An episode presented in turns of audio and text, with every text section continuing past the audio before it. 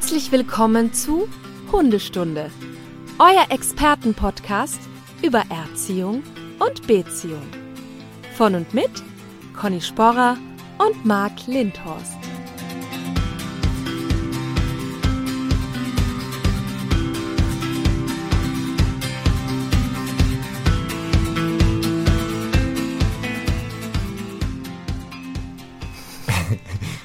Ja, wir sind hier gerade am Schmunzeln, nicht wundern. Guten Morgen erstmal. Weil Conny gleich hier mit so einer frechen Frage gestartet ist. Das wird ja eine gute, eine gute Folge. Das sagt ihr jetzt schon. Also wenn du schon so angriffslustig bist, ne? Entschuldige. Also erstmal schönen guten Morgen, Marc. Schönen guten Morgen, Welt. Ähm, das hat nichts mit Angriff zu tun, sondern das ist eine Frage im Sinne der Qualität und auch eine, wie soll ich sagen, eine unterstützende Frage, ob Ja, du das richtige Mikro anhast. Genau, Fürsorge nennt man das. Soziale Fürsorge. Fürsorge. Ja. Ja. Okay, wenn, ich das, wenn du das so argumentierst, dann ist das natürlich, nehme ich alles zurück, dann fühle ich mich hier nicht gleich angegriffen, dann ist das natürlich gut. Ja, eben. Nur weil es mir Also mal passiert Problem ist, ist bei dir, ne? nur weil es mir mal passiert ist, Ja. dass ich das falsche gemeint. Mikro hatte, kann mal mal passieren. Ja? Asche auf mein Haupt, wie der Franzose sagt. Weil ich jetzt gerade sehe, du hast wieder dein, dein T-Shirt an mit Dresseuse de Chien. Sehr gut, oder? Dresseuse de Chien, genau. Das ist der französische Ausdruck für Hundetrainerin. Ja. Und ich liebe dieses Wort einfach. Also wie alles, ne? Es ist ja, also es ist ja, wenn man, ich habe mal eine, eine äh, Verkehrsstrafe aus Frankreich bekommen. Ähm, und auch das klingt wie eine Liebeserklärung. Wirklich, Ich, es äh, ist so schön. Ich wollte gerade sagen, also da könnte ich auch, das klingt alles immer gleich romantisch, Paris statt der Liebe. Egal, was die sagen, es ist immer gleich nett. Vielleicht wäre das auch mal so ein Tipp, wenn man ein bisschen sauer auf den eigenen Hund ist, Französisch mit dem reden. ja. Ist man gleich anders gestimmt. Könnte helfen. So, Marc, wir haben keine Zeit für Romantik heute. Wir haben sehr viele Fragen bekommen, weiterhin. Ja, aber pass auf, wir müssen jetzt eine Sache auflösen. Letzte äh, Folge hatten wir das Thema Hund pinkelt vierbeinig sich immer vorne selber die Vorderpfoten an, wo ja unsere kreativste Lösung war Gummistiefel, glaube ich, hatten wir dann noch gesagt. Die Dame, ich hab, wir hatten ja nochmal aufgerufen, ähm, die, sich bitte nochmal meldet, das ist Petra Erhardt aus München. Die hat diesen Hund, einen Hund aus dem Tierschutz, ähm, der hat sich noch ein paar Infos geschrieben, der nicht ganz sicher ist, der wohl auch Probleme mit Bewegungsapparat hatte und sowas. Ähm, das Problem ist fast weg. Also sie hat selber Sachen getan und wir haben aber ganz, ich habe ganz viele Nachrichten bekommen, also äh, Tipps, wie man das äh, trainieren kann oder was man da machen kann. Ähm, auch von einer meiner ehemaligen Ausbilderin, die mich bei Martin mit ausgebildet hat, Simone Isenberg, voll gut, hat mir eine Sprachnachricht geschickt und sagt, ja, pass auf, ich habe da einen guter Tipp. Äh, super, oder? Wir haben eine Community, also nochmal, ne? Wenn wir Fragen haben, Der stellen wir die jetzt ab jetzt mal hier. Ja, Genau. Also, ähm, die Tipps, um, wenn man selber so einen Hund hat, ein Tipp, und jetzt im Nachhinein, als ich den gehört habe, dachte ich, ja klar, er ist äh, ganz einfach, hätte ich auch drauf kommen können. Nee, komme ich nicht drauf. Die, ähm, wenn du einen Hund hast, der sich vorne anpinkelt, wäre wahrscheinlich auch, wenn er sich hinten anpinkelt, den am Hang stehen zu lassen. Also äh, man geht mit dem an einen Hang, sodass die, der, der hintere Teil unten ist und der vordere oben. Und wenn der jetzt pinkelt, schwerkraftmäßig, der Bogen des Urins wird nämlich nicht nach vorne, sondern nach unten abgelenkt. Wenn man jetzt aber keinen Hang hat, also das wäre jetzt ich wollte gerade sagen, Schweiz, ne? dann nehmen Also Sie einen Sandsack mit und, oder, Ja, Spaß beiseite. Spaß Mhm. beiseite. Genau, man baut sich so eine Erhöhung und hat so eine mobile dabei und erkennt, oh, er muss pinkeln. Und jetzt bringt man dem bei, dass der immer die Vorderpfoten da drauf stellt. Aber da sind wir doch wieder das beim wäre Thema. eine der Lösungen. Da sind wir doch wieder beim Thema, ich Ja. will einen Trick und dann ist der Hund in seiner Tricksituation und wird nicht pinkeln. Ja, aber laut Aussage der Kunden, also beziehungsweise der Hörerinnen und Hörer ähm, und Trainer, die mir das gesagt haben, ähm, die meisten Hunde fangen dann irgendwann an, das selbstständig zu machen. Dass die dann diese Erhöhung suchen aktiv, beziehungsweise man das halt so trainiert, wenn man jetzt im Garten so einen so einen Wall sich da aufschüttet, dass der Hund nachher wirklich immer, wenn er muss, dahin läuft. Ähm, die Hörerin, die uns aber die Frage geschickt hat, Petra Erhardt, die hat halt ähm, den Hund, wenn er pinkelte, hat sie ihm die Pfote immer hinten oder vorne, was, wo war das? Ich glaube vorne oder hinten. Sie hat eine der Pfoten angehoben, sodass der dann ins Ungleichgewicht kam und anfing dreibeinig dadurch auszugleichen. Und das hat sie wohl gemacht Und das führte dazu, dass er plötzlich das auch öfter selbstständig machte. Also das wäre wohl auch noch eine Idee. Hatten wir ja auch, glaube ich, ne? so das Bein hinten ein bisschen anheben, damit der vielleicht auf die Idee kommt, guck mal, du kannst dreibeinig pinkeln. Also es gibt da eine Lösung. Ja, ich, ich, ich meine auch, sie hat ja auch geschrieben, also sie macht so Mobility-Training, was ich ja sowieso cool finde, ähm, Alles. wo der Hund halt Ja, so ja. Balance und sowas kennenlernt. Und Genau. sie hat, glaube ich, gesagt, sie verändert auch die Position des Hinterbeins, wenn ich mich nicht irre. Ich also ja. gar nicht genau. nur dreibeinig, Sie hat irgendwie, sondern sie richtet ihn aus und das führte dazu, dass sie nach Hm. 3000 Wiederholungen, und ich glaube, sie untertreibt nicht oder übertreibt nicht, ähm, dass sich dann von selber quasi ausgerichtet hat, weil als die Hand schon hinkam, hat er sich dann anders hingestellt. Ja, ka kann Deswegen man also, machen. ne? ja, Ja. deswegen. Es Also gibt wohl für Idee. jedes Problem eine Lösung. Ja, ne? offensichtlich. Also, aber da sieht man wieder, super. dass wir so nach so vielen Jahren gar nicht mehr auf solche Ideen kommen. Ne? Wir sind schon Ja, so also, festgefahren in unserem. Ehrlicherweise, ich glaube, ich bin mir nicht, nicht sicher, aber ich glaube, ich habe ja auch angesprochen, so quasi die Position zu verändern und so. Aber Ja. natürlich, wenn Petra das schreibt, dass sie das halt 3000 Mal macht, natürlich ist der Hund irgendwann genervt und macht es wahrscheinlich von selber. Also es macht total Sinn, was sie gesagt hat. Ja. Ja. Ah, super. Also wie gesagt, falls wir wieder eine Frage heute oder irgendwann mal haben, äh, Hörerinnen und Hörer, die finden die Antwort für Genial. uns. Finde ich gut.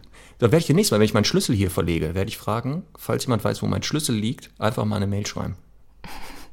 Das könnte ja auch helfen. Ja, äh, betrifft auch die Lottozahlen und Nein. alles, ne?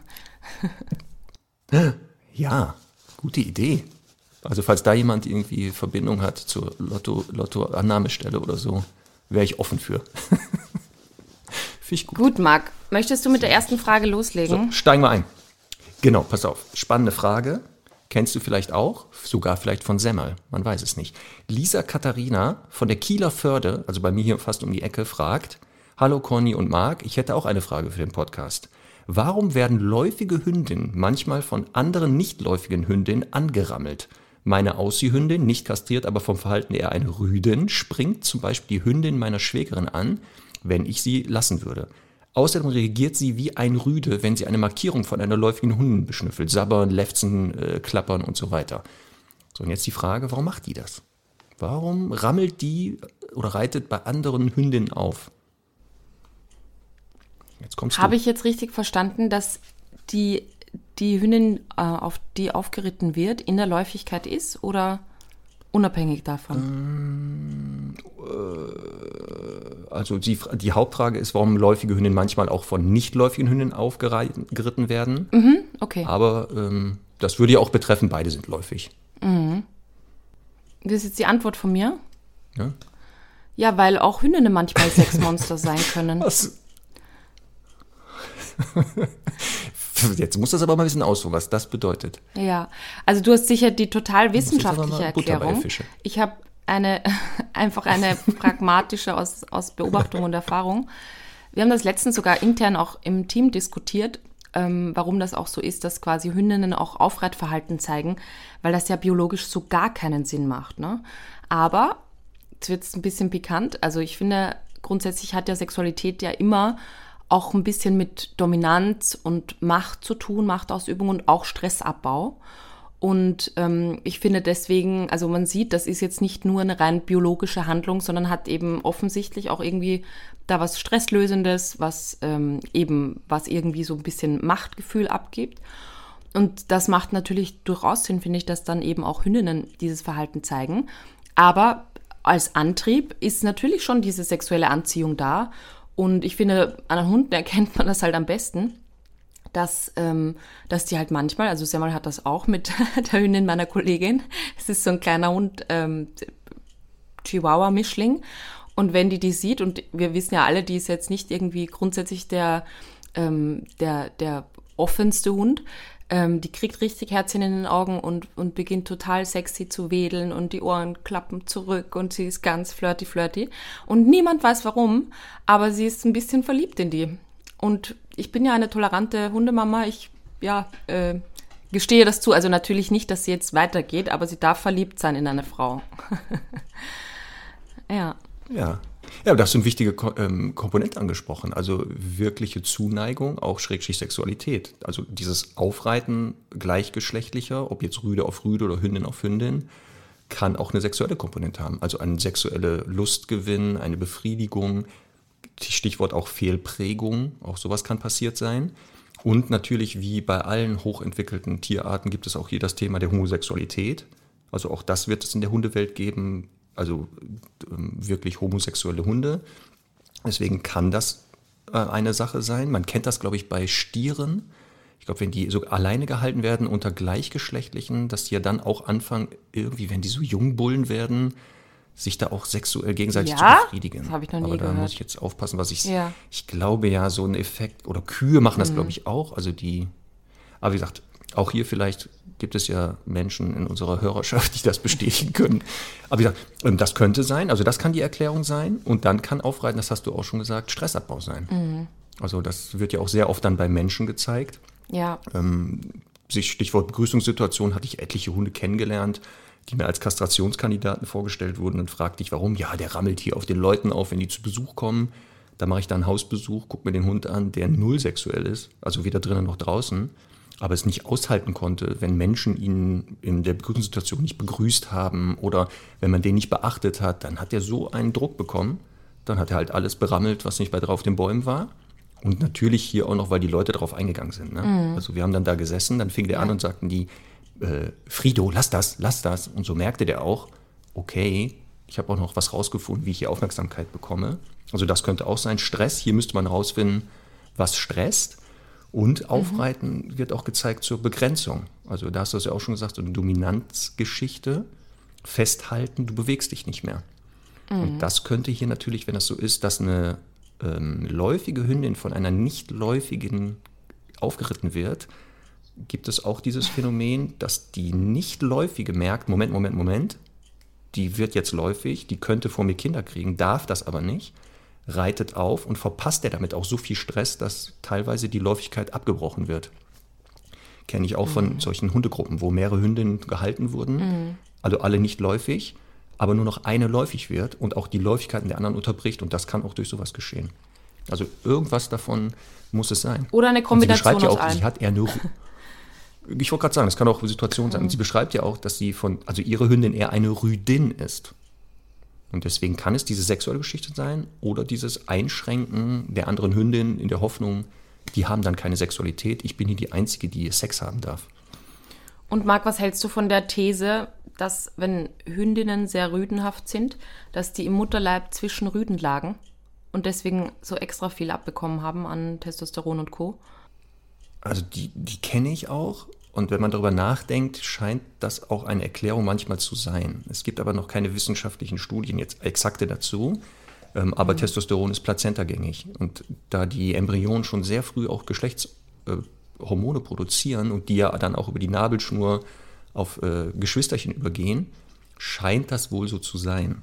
Also, und dann sind auch so Erfahrungsberichte von Züchtern, wo in, in dem ähm, Wurf nur eine Hündin dabei war, die unter Rüden aufwächst, dass wohl auch hier so Tendenzen der Vermännlichung eher entstehen. Aber es gibt auch wieder das Gegenteil, das ist das Blöde. Plazentagängig ist auf jeden Fall schon mal mein Wort des Tages. Noch nie gehört. Aber, nein. Kanntest du das noch nicht? Auf jeden Fall. Ja. Ist super, ne? Ja, man muss sich manchmal so Sachen drauf schaffen. Damit kann man schon beeindrucken. Ja, auch wenn man genau. sonst keine Ahnung hat. Aber So ist das. ne? sehr gut. So. Haben wir die Frage hoffentlich Lisa Ja. Katharina beantwortet? Und jetzt kann sie ja gucken, was Ich davon denke passt. auch, ich meine, die Frage ist vielleicht noch ein bisschen, wie ähm, kann sie es differenzieren, das eine vom anderen.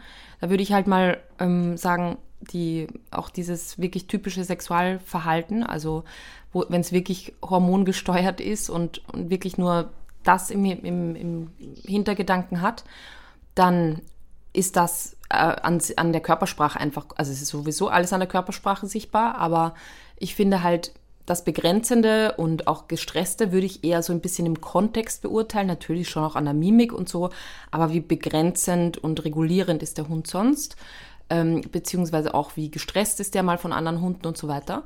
Und wenn es eher wirklich nur sexuell motiviert ist, dann würde ich immer sagen, ähm, Körpersprache, diese sogenannten sexy Ohren, also leicht aufgestellte Ohren, die aber zurückgelegt sind, ähm, eine Rute, die sehr intensiv wedelt, ähm, manchmal ist das sogar so ein achterförmiges Wedeln oder auch so ein ganz kleines erregtes Wedeln mit der Rutenspitze.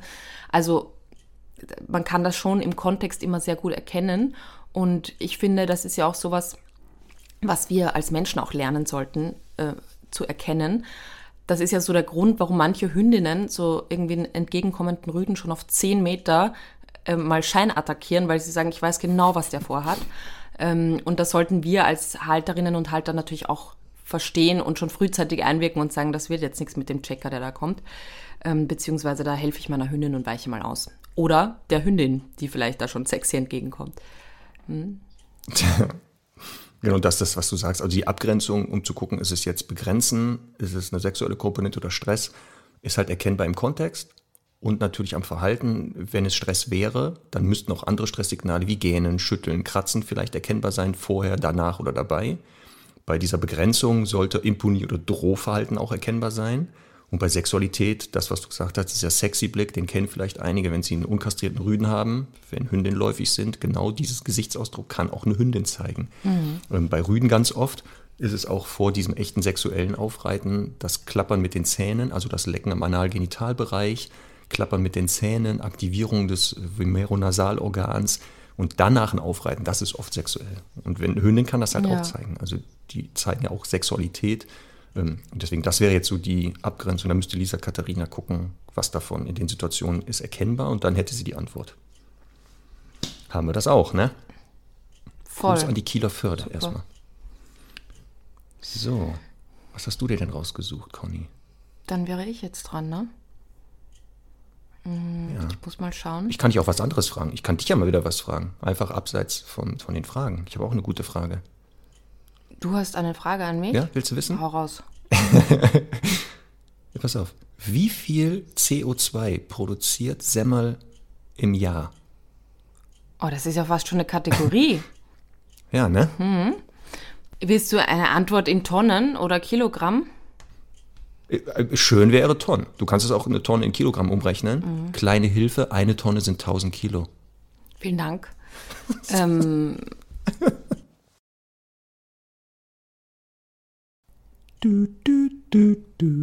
Ich finde es sowieso schwer, Hattenluft in Kilogramm irgendwie zu messen.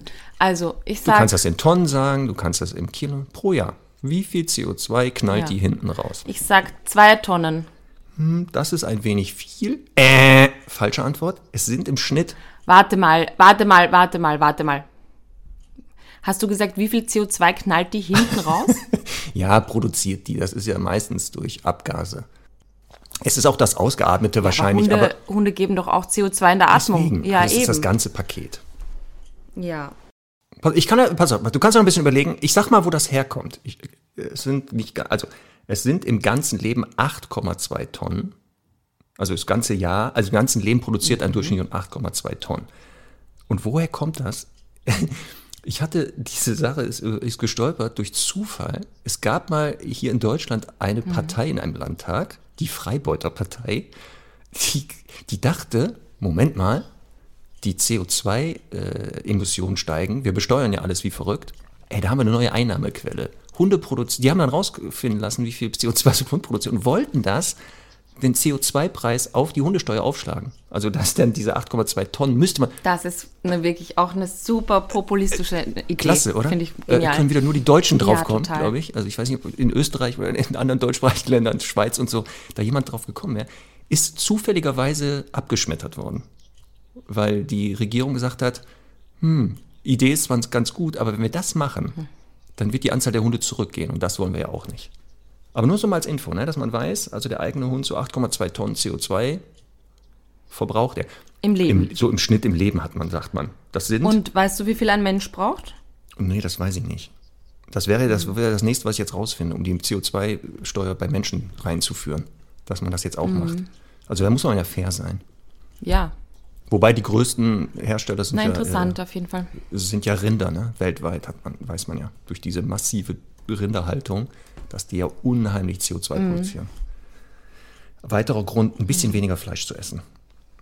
Ja, wäre ja mal wieder ein Grund zu sagen, man macht das nicht. So, also genau. jetzt, aber, aber du hast die nächste Frage gefunden. Das war jetzt nur zur Überbrückung, so als Fun Fact. Wir sind ja auch ein Service-Podcast. Ja, ich habe eine liebe Frage. So, jetzt kommt's. Das war sogar eine der allerersten Fragen, die wir bekommen haben, und zwar von Alessandra. Ja. Sie schreibt, ich bin 20 und Jurastudentin. Ich wohne in einer WG mit zwei anderen Studentinnen. Wir wohnen zentral städtisch. Ich wünsche mir schon seit ich denken kann einen Hund. Mein Studium ist zwar fordernd, aber ich kann mir meinen Studienplan selber machen und meine Vorlesungen auch so planen, dass sie, wenn, boah, ich werde auch schon alt, ich kann das nicht mehr lesen. Stopp, stopp, stopp, stopp, stopp, stopp, also, stopp, stopp, stopp, stopp, stopp. Ich werde auch schon alt. Ist das irgendwie ein, ein Seitenhieben auf mein Alter? Oder ist das generell so ein Aussage? Wie meine Großmutter meinte ich so, auch so alt wie hm, meine Großmutter. Okay, ich wollte das nur mal fragen, also, nur, so als, nur so nebenbei. So, die Schrift ist größer. ähm, also sie kann die Vorlesungen auch so planen, dass sie, wenn möglich, dann stattfinden, wenn eine Mitbewohnerin zu Hause ist. Natürlich wird mein Hund trotzdem mal vier Stunden alleine sein und während der Prüfungsphase ein bisschen kürzer treten müssen. Mein Umfeld sagt mir, dass ein Hund nicht zu meiner Lebenssituation passt und dass ich spätestens nach dem Studium keine Zeit mehr habe. Nun meine Frage, was denkt ihr darüber? Klar, ich weiß nicht, wie mein Leben in fünf Jahren ausschauen wird, aber wer weiß das schon. Darf sich dann ähm, überhaupt noch jemand einen Hund anschaffen, wenn man so die Zukunft konkret planen will? Ich bin ständig hin und her gerissen zwischen, du weißt nicht, was in der Zukunft ist, du kannst keinen Hund, das keinen Hund antun und wer einen Weg sucht, findet auch einen. Wäre echt um einen ehrlichen Rat froh. Viele Grüße und macht weiter mit eurem tollen Podcast. Vielen Dank. Also, was denkst du darüber? Ist ja eine Frage, die rechtfertigt und die sich auch viele stellen, ähm, wenn man sich so im Vorfeld, Voll. wie ein guter Hundehalter das macht, sich vorher Gedanken machen, also welcher Hund passt mhm. zu mir und so. Ja. Ähm, dass dann auch sowas ist, dass man natürlich nicht weiß, wie das Leben sich entwickelt oder die eigene Situation. Ähm, das würde aber im letztendlich bedeuten, gar keiner dürfte sich einen Hund holen, weil die Zukunft ja nicht vorhersagbar ist. Und man weiß halt nicht, was passiert. Ähm, also ich jetzt in diesem Fall würde ich jetzt nicht abraten, sich einen Hund anzuschaffen, weil wenn man das wirklich möchte und die äh, Alexandra, Alessandra, Alessandra heißt sie, ne? Ähm, sich ja jetzt schon im Vorfeld überlegt, wie ist Plan B, falls ich mal nicht kann und sowas. Und die Lebenssituation passt ja gerade. Also würde das für mich kein Grund sein zu sagen, sie kann sich jetzt keinen Hund holen. Ob sie sich dann Welpen holt, ist die Frage. Oder nicht lieber doch ein bisschen schon älteren mhm. Hund, der vielleicht auch schon alleine bleiben kennt. Oder wo man weiß, er kann es nicht, um sich darauf einzustellen. Ähm, das wäre so eher, dass ich sage, das Alter wäre hier noch entscheidend. Also einen ganz jungen Hund vielleicht nicht zu holen. Aber ich hätte da keinen Stress. Und du, wie siehst du das? Ich sehe das ganz ähnlich. Also ich bin, also ich bin ja auch so, so ein Mädchen gewesen, die halt immer, immer schon einen Hund haben wollte. Und ich finde gerade, wenn man, wenn du jetzt sagt, ich bin selbstständig, also im Sinne von, ich wohne nicht mehr zu Hause, ich bin nicht mehr von anderen abhängig ähm, und da im Grunde in der WG nichts dagegen spricht. Vielleicht kann das ja auch eine Bereicherung sein, weil die anderen Mitbewohnerinnen dann ähm, eben auch mal vielleicht auf den Hund achten können. Ich bin ganz bei dir. Ich würde ihr halt auch eher keinen Welpen empfehlen, weil da würde ich wirklich mir erstmal irgendwie mehr Zeit einplanen für Stubenreinheit, für ähm, Thema alleine bleiben und so. Das muss ja offensichtlich gut funktionieren. Dann wohnt sie städtisch, da ist das mit der Stubenreinheit ja nochmal ein bisschen manchmal komplizierter, bis man an der richtigen Stelle ist und so weiter. Deswegen wäre ich auch eher bei einem schon erwachsenen Hund und würde ihr da einfach raten, im besten Fall sogar einen Hund zu nehmen, wo so die wichtigsten Eckpunkte wie, der kann alleine bleiben, der ähm, ist vielleicht ein Bürohund für später mal oder so, ähm, schon abgeklärt sind. Also das fände ich halt auch cool, weil wenn sie sagt, okay, ich bin jetzt dann in ein paar Jahren fertig mit dem Studium, ähm, der Hund könnte potenziell ein Bürohund werden, das fände ich cool und vielleicht könnte sie halt auch bei ihrem Job so die Augen dahingehend öffnen, dass vielleicht eine Kanzlei da ist, die das toleriert ähm, wenn sie den Hund gut erzogen hat, vielleicht eine Box mitbringt und so, finde ich das auch total gut. Also nicht zu viel da von den anderen verunsichern lassen, wenn man so diesen dringenden Wunsch hat und offensichtlich reflektiert sehr gut, macht sich Gedanken, würde ich ihr das auch empfehlen. Genau. Also loslatsch, also gucken schon mal nach den geschriebenen Kriterien im Zweifel jemanden mitnehmen, der vielleicht einen unterstützen kann, dabei zu erkennen, welcher Hund passt. Wir haben ja genau. ganz viele Trainer auch im Netzwerk. Vielleicht ist da jemand in der Nähe, der sagt, pass auf, ich komme mit in Tierheime oder ich, äh, wir gucken uns private Hunde, die vermittelt werden, mal gemeinsam genau. an. Schauen, passt der zu dir und dann Experiment wagen. Also ich glaube auch, dass die Hunde, die in mein Leben kamen, nicht immer zum perfekten Zeitpunkt da waren. Also dann hätte ich ja gar keine Hunde mehr. Ja.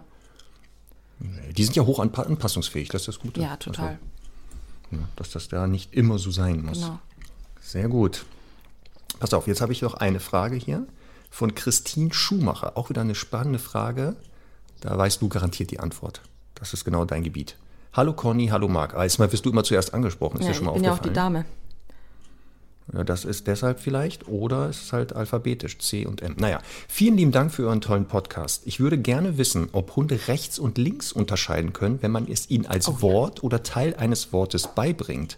Oder müssen sie immer auf die Körpersprache des Menschen schauen, damit sie erkennen, welche Seite gemeint ist? Ich bin mir nicht sicher, ob das bei Hunden vom Gehirn her ähnlich möglich ist, Seiten zu unterscheiden wie bei Menschen. Und auch bei Menschen gibt es ja einige, die rechts und links nicht unterscheiden können. Vielleicht können es alle Hunde auch nicht unterscheiden, dachte ich. Jetzt kommst du. Also, sind Hunde in der Lage, das Konzept, wie wir rechts und links wahrzunehmen, zu unterscheiden? Oder muss, muss ich den immer durch Handzeichen oder so sagen, hier ist rechts und da ist links? Ich liebe diese Frage jetzt schon, aber ich bin nicht ganz sicher, das. ob ich sie Deswegen habe ich ja. sie genommen. Ich, Deswegen ich bin nicht ich. ganz sicher, ob ich sie richtig verstanden habe. Denn für mich ist Ja. völlig klar, dass natürlich, wenn ich jetzt zum Beispiel Leinenführigkeit beibringe und ich sage links, dass der Hund dann tendenziell ähm, lernen kann, links zu gehen. Und wenn ich sage rechts, dann kann er lernen, rechts zu gehen. Genauso, also jetzt mal plakativer, wenn ich sagen würde, links heißt bei mir und rechts heißt Fuß oder so, dann kann der Hund ja, wenn er es gut gelernt hat, natürlich auch diese zwei Signale differenzieren, dann im Zusammenhang mit der Leinenführigkeit. Ähm, ich bin der Überzeugung, und ich glaube, da darauf läuft die Frage so hinaus, wenn ich jetzt eben links und rechts zum Beispiel an der Leinenführigkeit äh, festgemacht habe und dann sage, ähm, ich lege links und rechts einen Keks hin und jetzt sage ich links, dass er sich den linken nehmen soll, das halte ich für unmö unmöglich. Und ich glaube, das ist ja die Frage, oder? Also, dass man Genau, quasi, so wie ich das jetzt verstanden dann, äh, habe, wirklich, genau, dass du zum Beispiel genau das machst. Du legst rechts und links etwas hin, übst vorher ein Konzept von links und rechts und ohne dass du jetzt noch dahin zeigen musst oder, weiß ich nicht, eine Hilfe gibst, sondern nur rein akustisch sagst, hol den linken Beutel oder geh zum linken. Genau das ist, glaube ich, das, was sie wissen will. Also gibt es wirklich dieses links und rechts? Weil es gibt, und das kannst du mal, könnt ihr selber ausprobieren, liebe Hörerinnen und Hörer, ähm, rechts und links Händer, auch bei Hunden, wie bei Menschen. Also eine Präferenz für eine rechte oder linke Seite. Äh, man kann das ausprobieren. Man gibt dem Hund einen Kong zum Beispiel, wo man so Leberwurst reinmacht. Und dann beobachtet man, wenn der den ausschlägt und fixiert, also wenn der Kong sich immer wegrollt, dann halten die ja mit den Pfoten fest. Dann wird man feststellen, dass eine Pfote immer die dominante dabei ist, die den Kong aktiver muss ich fixiert. machen. Super, ne? Das ist ja fantastisch. Habe ich ja. wieder irgendwo gesehen, gelesen, selber schon ausprobiert. Machen wir. Komm, Aufruf wieder an unsere Hörerinnen und Hörer. Das Experiment nachmachen. Wie viele Rechts- und Linksföter haben wir? Das ist auch spannend. Wie viele Rechts- und Linksföter haben wir unter unseren Hörerinnen und Hörern? Also wie gesagt, ne? Und das ob auch heißt, die wenn meisten Rechtsfütter sind. Es, genau, wie bei Menschen nämlich. Ne? Da gibt es ja auch eine überwiegende Zahl an Rechtshändern. Aber wie gesagt, ähm, da es diese Aus, also dieses Verhalten gibt und das Gehirn des Hundes ähnlich aufgebaut ist wie unseres und wir das ja auch haben, so ein Rechts- und Linksbewusstsein, glaube ich, ich habe das, ich habe auch leider keine Studien dazu gefunden, schon, dass es ein Konzept davon gibt, dass die schon über ein Wort lernen können, was ich links sage, dass es genau das ist, was ich auch meine. Beweisen kann ich ja Ja. auch noch nicht. Also ich, wie gesagt, ich glaube, dass man links und rechts, ob man dann jetzt einen Ball hinlegt oder einen Keks, Mhm. glaube ich, ist total egal. Also das, glaube ich, können die dann äh, abstrahieren. Aber ich glaube, sie können eben nicht generell dann abstrahieren, was links und rechts bedeutet. Ich habe dazu eine, Mhm. eine schöne Geschichte. Und zwar, ähm, wie soll ich das jetzt erklären, ohne die Person zu nennen? Also, es gibt Wenn du mich meinst, du darfst ruhig meinen Namen sagen. Es gibt einen Hundetrainer oder eine Hundetrainerin. Nein, es ist ja auch überhaupt nicht schlimm. Ich weiß nur nicht, ob die Person genannt werden möchte. Ähm, Ja. Der, die sehr viel mit seinen Hunden so in Sachen Tricks und ähm, äh, also g- ganz viel da rundherum macht. Ne? Und ähm, da war mal, ich habe diese Person einmal zu einer Fortbildung bei uns eingeladen.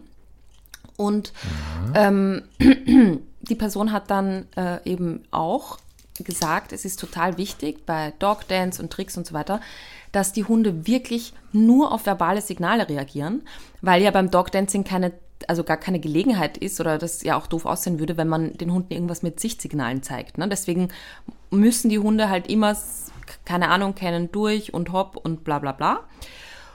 Und ähm, dann kam eben der Punkt, dass die Hunde auch links und rechts unterscheiden können müssen, beziehungsweise das auch können. Ich habe das bezweifelt. Und ich habe die Person dann gebeten, sich äh, verkehrt rum hinzustellen und eben zu sagen rechts und links. Ich weiß aber nicht mehr, was die Übung war. Ich glaube, es ging drum, lauf um einen Kübel rum und einmal äh, links rum und einmal rechts rum oder sowas. Und ich habe, äh, also die, die Person hat das dann gemacht und hat aber den Kopf einfach ganz leicht, ähm, ja. unbewusst, ne, nicht geschummelt, sondern ja. unbewusst halt nein, nein, trotzdem mitbewegt. Und ich glaube, das ist halt genau der, der Punkt, dass man, dass man dann halt, wenn sowas stattfindet, trotzdem mit den Augen irgendwelche Signale sendet, dass das eben, ja, dann, dann, dann doch immer eine zweite Botschaft ist.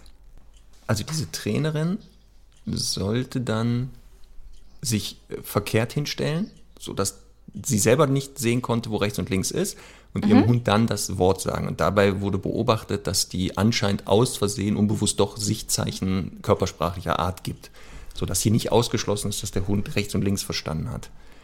Ja. Mhm. Ähm, deswegen, also ich, wie gesagt, genau. weil das Gehirn genauso aufgebaut ist wie unseres und diese Rechts-Links-Führigkeit ist, ich glaube schon, dass Hunde ein Konzept davon entwickeln können. Es ist schwer nachzuprüfen, also man müsste wirklich jetzt ähm, Tests machen, um auszuschließen, dass anhand der Körpersprache, das hieße, man müsste vielleicht die Wörter aufnehmen und die dem Hund vorspielen auf einem Tonband. Also dass er nicht seinen Halter dabei sieht oder so über, weiß ich nicht, Handy, dass man liegen hat, dass man da rein sagt, so Bella, geh nach rechts.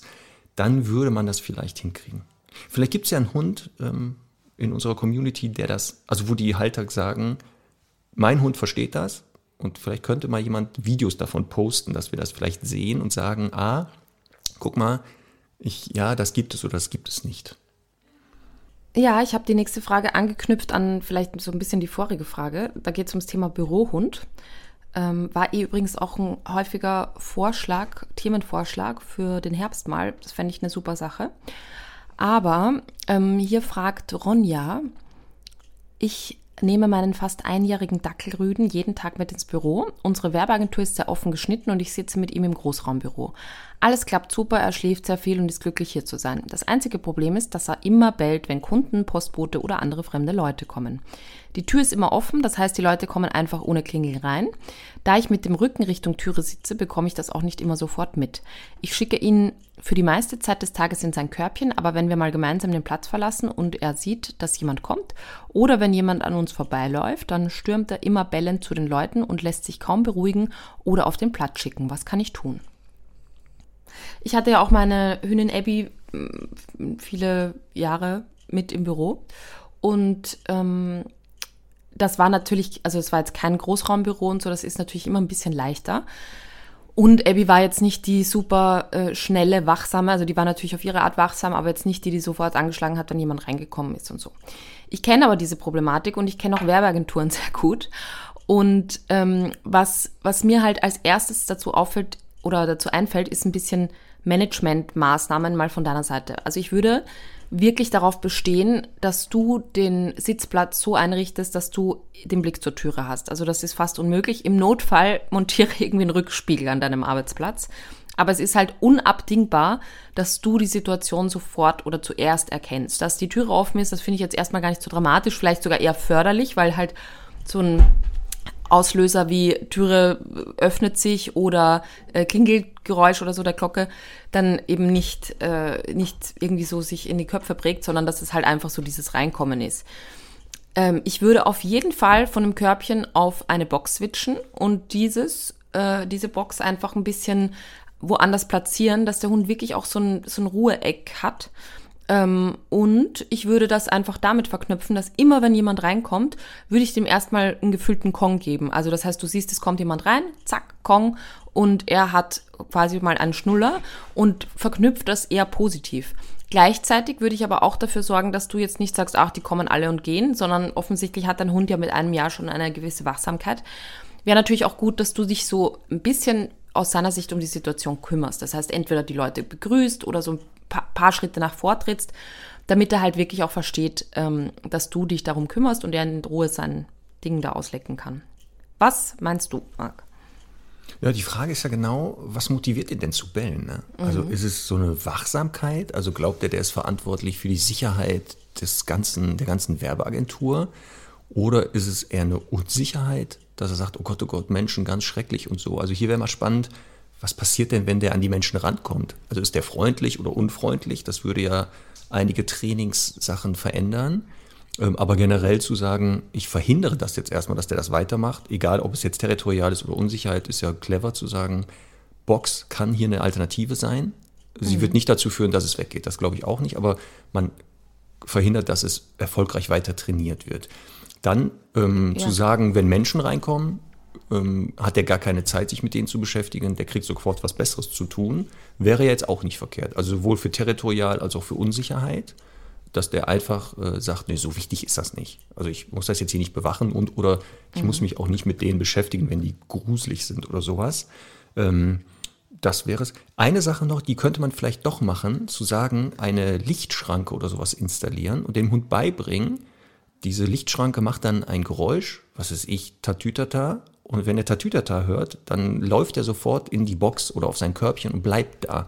Mhm. Also dann könnte sie auch mit dem Rücken zu, zu, den Kunden oder was auch immer sitzen. Sie muss die gar nicht mehr sehen und Box sagen. Das macht ja die Lichtschranke. Also sowas gibt es ja in manchen Einkaufsläden. Da gibt es auch so eine komische Glocke ja. da, wenn man da reingeht. Ja. Mhm. Das würde auch dann erstmal dazu führen, dass er eine andere Aufgabe bekommt. Also nicht mehr, du musst dahin rennen, sondern renn doch woanders hin. Ja, ein bisschen mit der Gefahr vielleicht, dass er halt eben dann noch äh, ritualisierter quasi darauf reagiert. Also da muss man schon sehr genau. intensiv genau. trainieren. Und das finde ja. ich immer die Frage, ist das halt am Arbeitsplatz wirklich so machbar? Ne? Also im ja. Grunde müsste man da viele Überstunden machen, um halt außerhalb der Arbeitszeit diese Sachen zu trainieren. Ähm, das bleibt ja. ja sowieso. Ich glaube auch, dass man jetzt während der Arbeit da wenig trainieren kann, weil man eben arbeitet, sondern hier muss man wirklich in den Pausen das machen oder wirklich mal einen Tag oder einen halben Tag frei nehmen, aber zur Arbeit fahren und da wirklich sagen, ich trainiere und dann äh, überlege ich mir, wie ich das mache. Aber ähm, das wären jetzt so die, glaube ich, die Notfalllösungen. Ähm, aber wirklich hier nochmal an Ronja müssten wir nochmal gucken, aber was passiert, wenn er hinkommt? Also ja. es kann auch sein, der ist einfach total frustriert und deswegen bellt er, weil der sagt, boah, ich finde Menschen total gut und ich kann das nicht aushalten, wenn ich nicht schnell genug dahin komme oder die begrüßen mich nicht oder oder oder oder. Und dann müsste man auch noch mal ein bisschen an der Frustrationstoleranz arbeiten. Die Folge Impulskontrolle, Selbstbeherrschung vielleicht noch mal hören, hatten wir ja auch mal als Thema. Also. Ja, und was mir natürlich auch immer sofort im Kopf ist, gerade beim Dackel, ist halt, was hat der sonst zu tun? Also hat der sonst Jobs? Hat der genug Beschäftigung? Ist der geistig ausgelastet? Gerade in einem Büro, ja. in der Mittagspause kann man super Sachen auch machen. Ähm, gerade mit einem kleinen Hund, äh, den einfach zwischendurch apportieren lassen und so, dass der echt auch geistig müde ist und nicht immer super empfänglich äh, für eben BesucherInnen, die da reinkommen. Das finde ich auch nochmal ganz wichtig. ja, da werden wir mal eine extra Folge machen. Hund im Büro am Arbeitsplatz. Ich hatte ganz viele Nachfragen danach jetzt bekommen. Könnt ja. ihr nicht mal eine Folge machen? Ähm, wir nehmen den Hund mit oder ich plane das. Worauf muss ich achten? Was muss der Hund können und so. Ähm, da werden wir mal eine extra Folge machen, glaube ich. Ja, schön, dass und du da, mir so gut zuhörst. Das habe ich zum Eingang der Frage gesagt. Aber ist okay, kommen wir gerne nochmal. hm.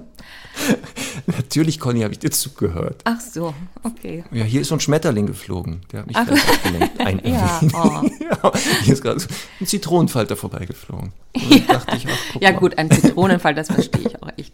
Ja.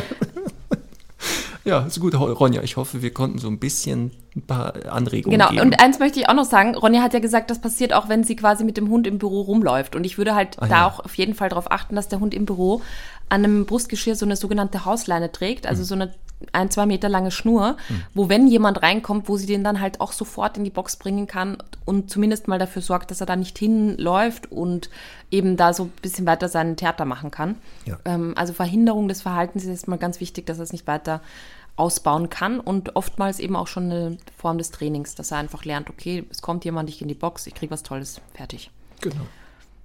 Dann kann uns Ronja mal vielleicht dann irgendwann ein Video schicken, wo man sieht, Menschen kommen rein und er schlummert da oder ist total artig äh, auf seiner Decke. Schauen wir mal. Sehr gut, pass auf. Mann, Marc, hier. Was ist los? Jetzt, wir müssen uns kurz entscheiden. Ne? Wir sind im letzten Viertel unseres, äh, unserer Aufnahmezeit. Ja. Entweder wir machen jetzt noch eine Frage ja. oder wir machen die Top 3. Ja, komm, dann lass uns doch die Top 3 machen. Hatten wir lange, glaube ich, nicht mehr. Ja. Dann nehmen wir doch erst die Top 3 und nächste Woche kümmern wir uns dann um weitere Fragen. Das ist, glaube ich, eine gute Idee, Genau. oder? Dann fahr mal ab den Trailer, Top 3. Conny und Max Top 3.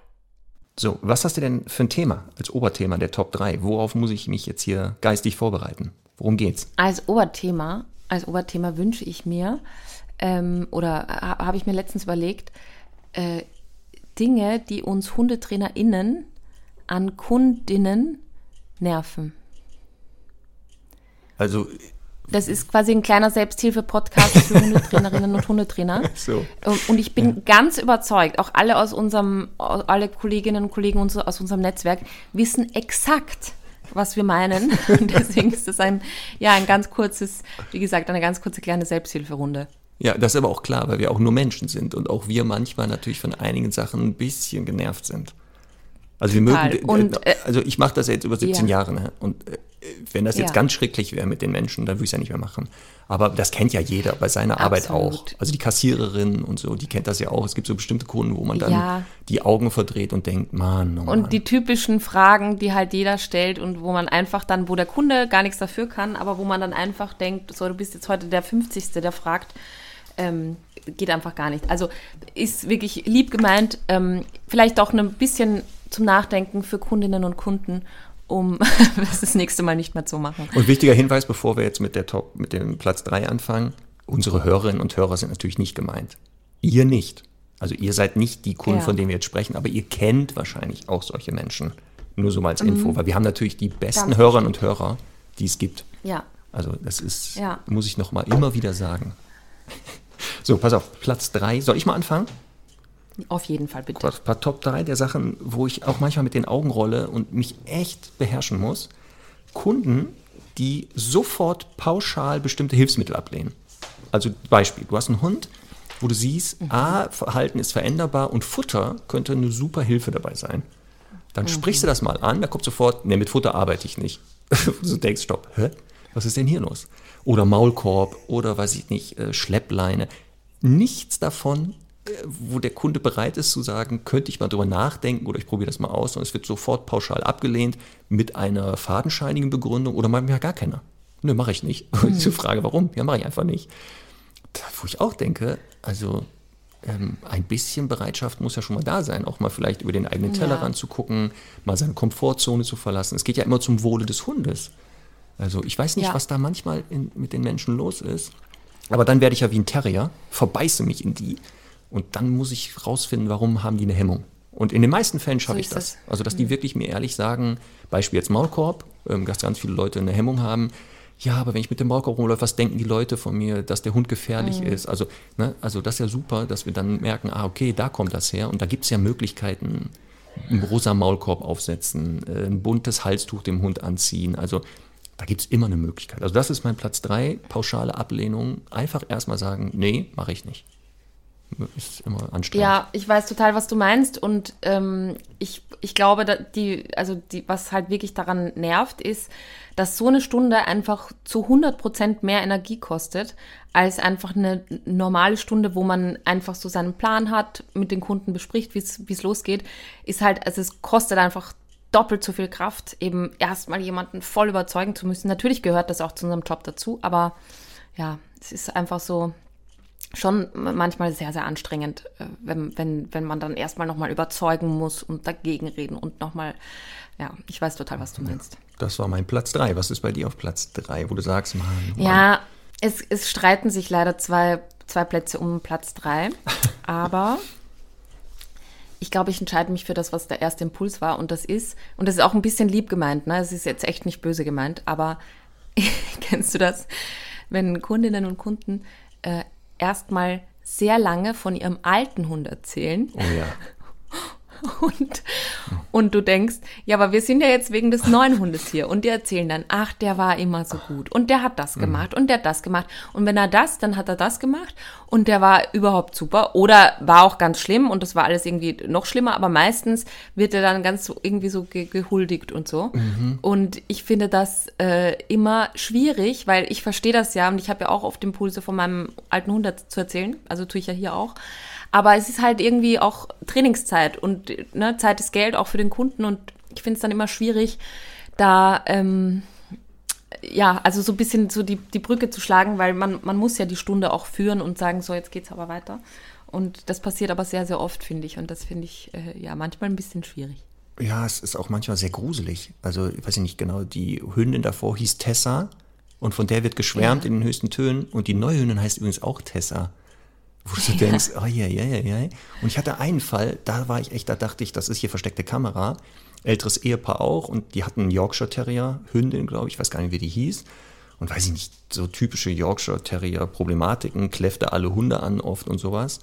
Ähm, Und dann machten wir mal einen Hausbesuch und dann komme ich da rein und dann war da eine Ahnengalerie von allen Vorgängerinnen und was die alles, dann holten die da plötzlich äh, irgendwelche Fotoalben raus. Also wirklich eine halbe Stunde erzählten die mir von den Vorgängerinnen und die aktuelle Hündin saß da im Körbchen in der Zeit, wo ich auch irgendwann so sagte, okay, wollen wir uns jetzt mal mit der Ja. jetzigen Hündin beschäftigen?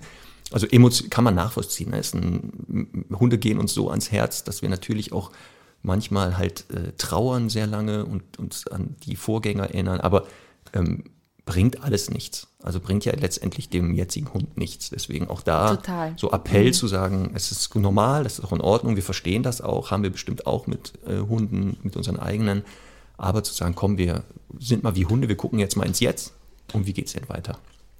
Also kann anstrengend sein, ja. Kann sehr anstrengend sein. So, dein Platz zwei, Marc. Platz zwei, wenn Kunden nicht ehrlich sind mit mir. Also, ähm, Hausaufgabe war, weiß ich nicht, Hund beibringen, bleiben und Ball fliegt. Nächste Stunde, ich gucke mir das an und du siehst, die haben nicht eine Sekunde geübt. Also der Hund zeigt, das sieht man an dem Verhalten des Hundes, dass da nicht eine Sekunde geübt wird. Und du fragst nochmal, ähm, hatten sie das denn geübt? Ja, haben wir. Und weißt du, ich stehe kurz davor, mir zu denken, nee, Moment mal, also wenn sie mich hier anlügen, bringt das nichts. Wir müssen uns schon hier vertrauen. Und dann versuche ich herauszufinden, haben sie wirklich geübt? Und was man immer machen kann, aufpassen, das, damit kriegt man die meistens. Wann haben sie denn geübt? Also welchen Tag, welche Uhrzeit, wie lange? Ähm, und dann im nächsten Satz was anderes zu sagen und dann drei Sätze später, ach, sie hatten ja mittwochs immer von 14 bis 15 Uhr geübt, ne? Ja, habe ich. Und dann, die haben es eigentlich nicht gemacht, ne, weil die Dienstag gesagt haben, zu sagen, passen Sie auf, ähm, wenn Sie das nicht üben, kommen wir hier nicht vorwärts. Mir tut das dann auch leid, aber ich, der Hund ist wieder gestresst. Also es ist ja wieder so, nicht nur, dass ich mich da irgendwie angelogen fühle, sondern ich sehe, der Hund ist wieder gestresst. Jetzt müssen wir wieder zwei Wochen den Stress ihm antun. Voll. Hätte man schon ändern können. Also immer, Ja, du bist ja richtig der Sherlock Holmes unter den Hundetrainern. aber sag ja, mal. musst du ja. Alles zum Wohle des Hundes. Ne? Wir müssen ja jeden Tag die Hundewelt besser machen. Ähm, aber das ist sowas, ähm, auch hier ähm, ist das eine normale Reaktion manchmal, aber ähm, also wenn man nicht geübt hat, ist das ja nicht schlimm, dann muss man das einfach sagen. Also entweder vor einmal telefonieren und sagen, pass auf, ich glaube, den Termin müssen wir verschieben, ich hatte keine Zeit zum Üben Ja. oder so. Das ist ja nicht schlimm, wir haben ja genug Kunden, die warten auf Termine. Oder halt Ja. mir dann aber auch ehrlich sagen, ich habe das nicht verstanden, ich hatte keine Zeit, ähm, ich, hab, ich, ich möchte das nicht machen. Auch hier wieder, wir müssen ja rausfinden, woran scheitert das. Also deswegen bitte Genau. ehrlich, wir sind genauso ehrlich. Also wir sind ja auch sehr ehrlich mit den Kunden, dass wir dann das sagen, was wir da sehen. Und nichts äh, sagen, was die hören wollen. Das hast du ja vielleicht manchmal auch, ne? Dass die vielleicht nicht so begeistert sind mit dem, was du sagst. Ich liebe das dann, wenn die zum Beispiel beim, bei der vorigen Stunde einen Futterbeutel mitnehmen oder so. Und dann ähm, sieht man, der Futterbeutel beim nächsten Mal ist einfach noch wie haarneu. Weißt du? Das erkennt man dann daran auch immer sehr gut. Ja. Da ist nicht ein, ein Sabberfleck dran. Ja. genau, genau. Er ist einfach so aus der Packung genommen. Ist ganz neu. Und ich mache es auch manchmal, das ist jetzt die Miss Marple-Variante. Ich dränge die dann so ein bisschen in die Ecke und sage, ja, ihr könnt mir eh erzählen, dass ihr trainiert habt, aber euer Hund verrät mir, dass ihr nicht trainiert habt. Ne? Ja. Und dann denkt die, ach scheiße, die ist ja Hundeflüsterin, die kann das ja wahrscheinlich irgendwie So. fragen oder so. Deswegen aufpassen, ne? Also genau, wir sehen das. Der Hund verrät alles. Das ist ja das Gute bei den Hunden. Das machen die jetzt nicht, um die Leute bloßzustellen, aber die können nicht anders authentisch sein. Ja. Die können uns ja. Ja. auch verraten, wer am Tisch den Hund regelmäßig füttert. Aufpassen. Das verrät Ja. uns der Hund. Ha. Sehr gut. Das war mein Platz zwei. So, Was ist bei dir auf Platz zwei? mein Platz zwei ist, also ich leite das mal ein mit Pünktlichkeit in allen Ehren, aber 15 Minuten vorher am Tor zu warten oder gegebenenfalls auch länger.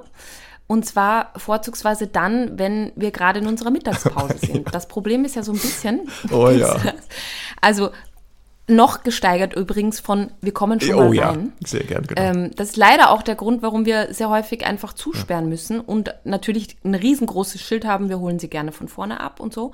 Aber ähm, das Problem ist ja, in, ich sage jetzt mal, ein Arzt kann äh, sich da in sein, sein Zimmer verkriechen und macht einfach mal auch dann seine Pause oder was auch immer, macht noch Anrufe oder sonst was. Ähm, das ist ja bei uns irgendwie schwer möglich, weil alles sehr einsichtig ist. Klar, wir haben ja auch so einen Container und einen k- kleinen Raum eben drinnen. Aber ähm, es ist ja dann so, gerade irgendwie im Sommer, wenn es schön ist, da ist es dann entweder warm drinnen oder man möchte halt einfach auch noch kurz draußen sein oder mit seinem eigenen Hund was machen. Und dann sieht man, wie die Kunden schon so ein bisschen wie die äh, Aasgeier draußen auf und ablaufen und einen so mit Blicken durchdringen. Wir wären jetzt schon mal hier und das auch sehr gerne. Kommen schon mal rein und sagen, wir sind jetzt schon da. Und in der Erwartung einfach, dass man sagt, ach, das ist ja perfekt. Ich habe mein Leben lang auf sie gewartet. Jetzt kann es losgehen. Nein, das ist böse gemeint, weil ich verstehe auch total die Aufregung. Also das ist, das ist jetzt nicht so böse, wie es, wie klingen mag. Ich verstehe oft die Aufregung und ich finde auch super, wenn, wenn jemand einberechnet, es kann Stau sein und pünktlich da ist. Aber ähm, mein Impuls wäre dann, glaube ich, immer noch mal ein bisschen spazieren zu gehen oder von mir aus auch im Auto zu warten, je nach Wetter und so.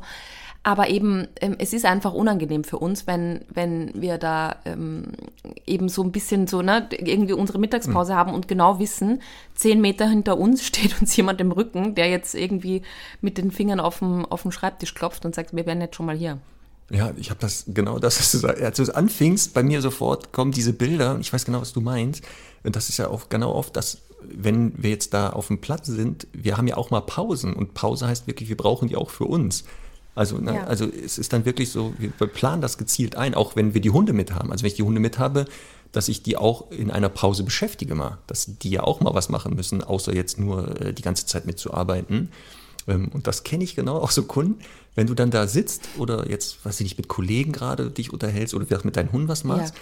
Und die denken, du kriegst das nicht mit, dann verändern die ja ihre Position, sodass die, weißt du, die wandern dann so am Gelände entlang oder auch gerne husten dann mal so, so äh, damit du merkst, wir sind schon da.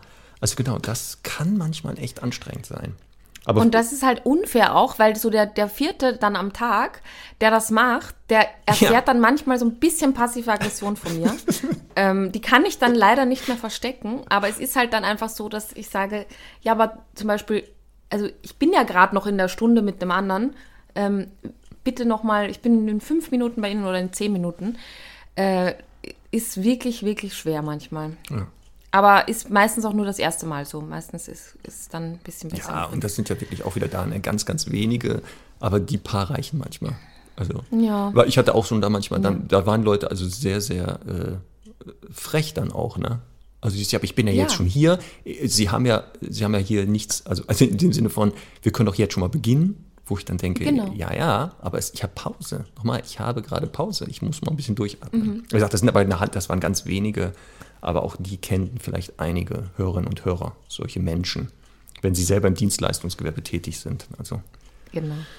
ja, so jetzt kommt hier Trommelwirbel. Dein Platz 1. Trommelwirbel, brrrt, Platz 1. Ähm, Menschen, die immer wieder sagen, dass sie alles falsch gemacht haben oder alles falsch machen und in dieser Vergangenheit hängen. Also die so sich so darauf konzentrieren, was nicht funktioniert, was der Hund alles falsch macht, wo das Problem ist und gar nicht mehr den, den Blickwinkel haben zu sagen, okay, das sind die Ursachen und jetzt gucken wir mal nach vorne und jetzt verändern wir das. Also ich habe das teilweise, dass ich Leuten wirklich das Wort falsch verbiete, nochmal zu sagen, weil das wirklich jeder zweite Satz mit falsch oder sowas ist, wo ich sage, nee, stopp, stopp, stopp. Also damit hören wir mal auf. Sie können gerne sagen, nicht richtig, ist eigentlich ja auch das Gleiche, aber das Gute, das Gehirn kann dieses nicht, nicht ja nicht verkapieren. Die hören immer noch das Wort richtig. Das ist für mich echt anstrengend, weil ich dann immer merke, manchmal, ich lasse mich davon echt dann so mit runterziehen, wo ich denke, ja, mhm. ähm, und das möchte ich einfach nicht, sondern zu sagen, komm, ist jetzt nicht optimal gelaufen, machen wir es doch wie eure Hunde. Ja. Wenn die einen Ja. Blödsinn gemacht haben, dann wird da mal kurz gesagt, lass das sein unter Hunden. Und dann sagt man aber so, und jetzt fangen wir wieder bei Null an. Ne? Wir sind ja immer noch Freunde und gucken mal, wie wir es besser machen. Also auch das Mhm. einfach zu sagen, sich bewusst sein, alles wird gut, w- äh, äh, wir kriegen das wieder hin. Das ist so. Ja, ich weiß, was du meinst, weil ich war anfangs nicht sicher. Ich finde ja, also das habe ich ja gerne, auch wenn Kunden kommen und irgendwie so das Gefühl haben, sie haben alles falsch gemacht. Das ist ja auch oft so. Ja. Und dann denke ich, nein, nein, so viel haben die gar nicht falsch gemacht. Der hat einfach ähm, einen Hund, der an manchen Stellen irgendwie charakterlich schwierig ist oder so. Da, da helfe ich ja den Menschen gern. Das nimmt denen ja eine Menge Last ab, zu sagen, es liegt nicht nur an mir. Aber ähm, ich weiß, was du meinst, so dieses halt auch nur das Negative sehen. Ne? Und dann immer wieder aufzählen zu müssen, schau mal, vor äh, fünf Einheiten bist du da noch nicht mal irgendwie äh, gut reingekommen und jetzt geht der da rein oder was auch immer. Ähm, so dieses ständige äh, ja, das ständige so positiv reden, weil die Menschen nur das Negative sehen, ist eh ein klassisches Thema. Deswegen. Aber ähm, das ist ja ganz oft, dass das die Leute dann, wenn man das einmal bewusst so anspricht, auch da Art Training ist. Also man muss das dann nochmal 50 Mal sagen und in der nächsten ist Stunde auf einmal merken Ja. die, ach guck mal, die Sichtweise geändert und auf einmal klappt das hier auch alles irgendwie ein bisschen besser. Deswegen, das war mein Platz 1. Also nicht in der Vergangenheit leben, sondern zu sagen, komm, Kopf hoch, ab geht's. Krone richten und dann weiter geht's. So, Platz 1 deiner, Top 3. Mein Platz 1, Marc, ist, wenn Kunden oder Kundinnen, während ich ihnen etwas erkläre, anfangen, mir Tricks vorzuzeigen, beziehungsweise Tricks mit dem Hund machen. Ach, herrlich. Kennst du das? Ja, ja in, in verschiedensten Varianten, nicht nur Tricks, sondern auch Ja. ungefragt plötzlich irgendwelche Fußübungen, irgendwelche Schema plötzlich Ja. ablaufen und so. Wo du denkst, what ist denn hier schon wieder los?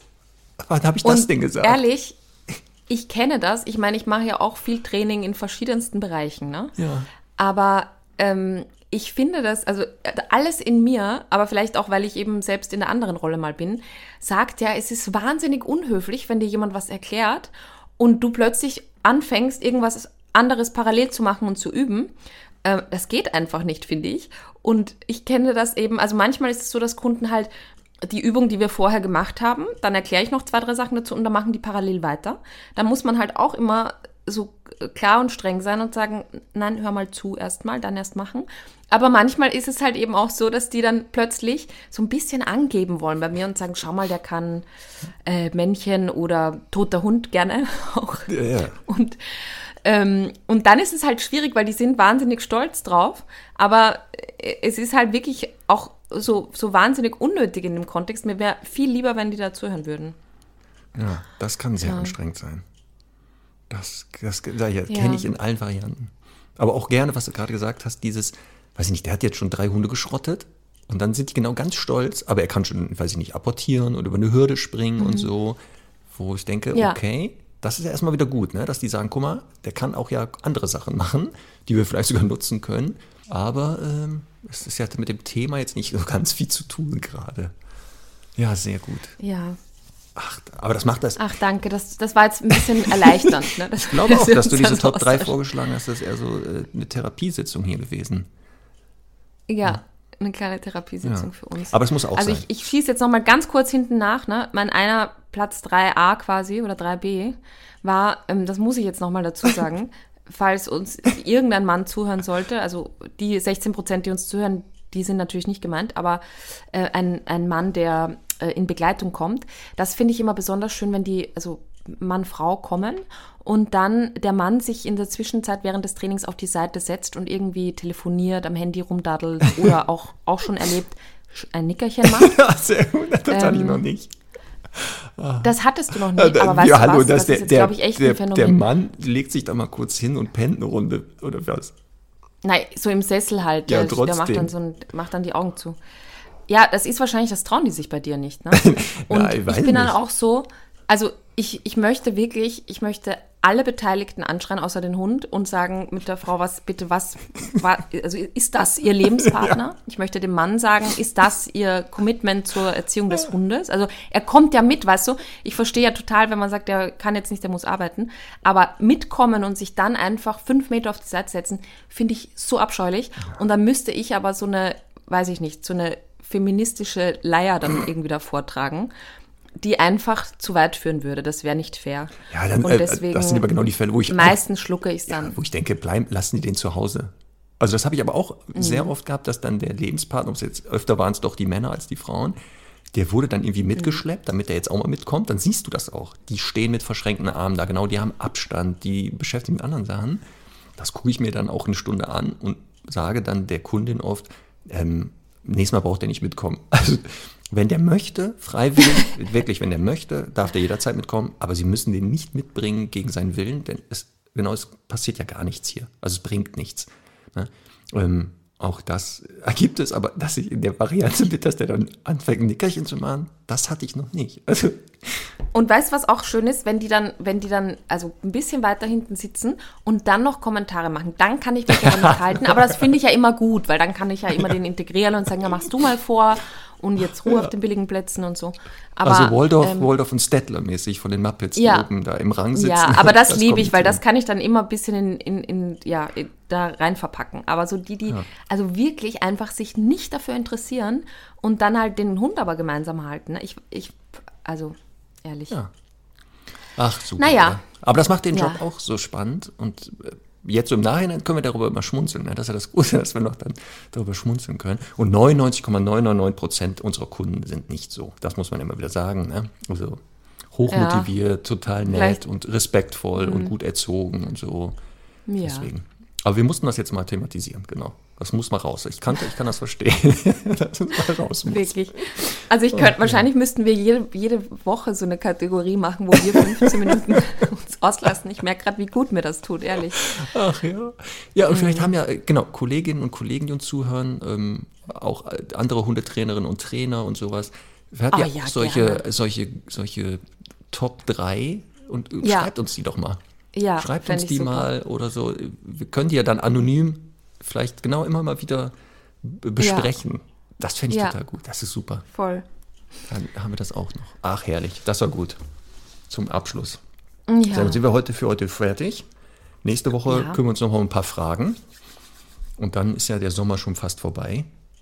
ja, und wir gehen dann wieder aus der Summer Edition in die normale Edition und werden dann wieder verschiedene Themen besprechen. Ne? Genau. Wir haben ja noch genug auf der Liste. Da ist ja noch tonnenweise. Also die nächsten Jahre haben wir genug zu tun. Ja, auf jeden Fall. Sehr gut. In diesem Sinne, Ja. Marc, Ja, ich wünsche dir noch einen erfolgreichen Tag heute. dir auch. Bis nächste Woche, Conny. Tschüss. Tschüss.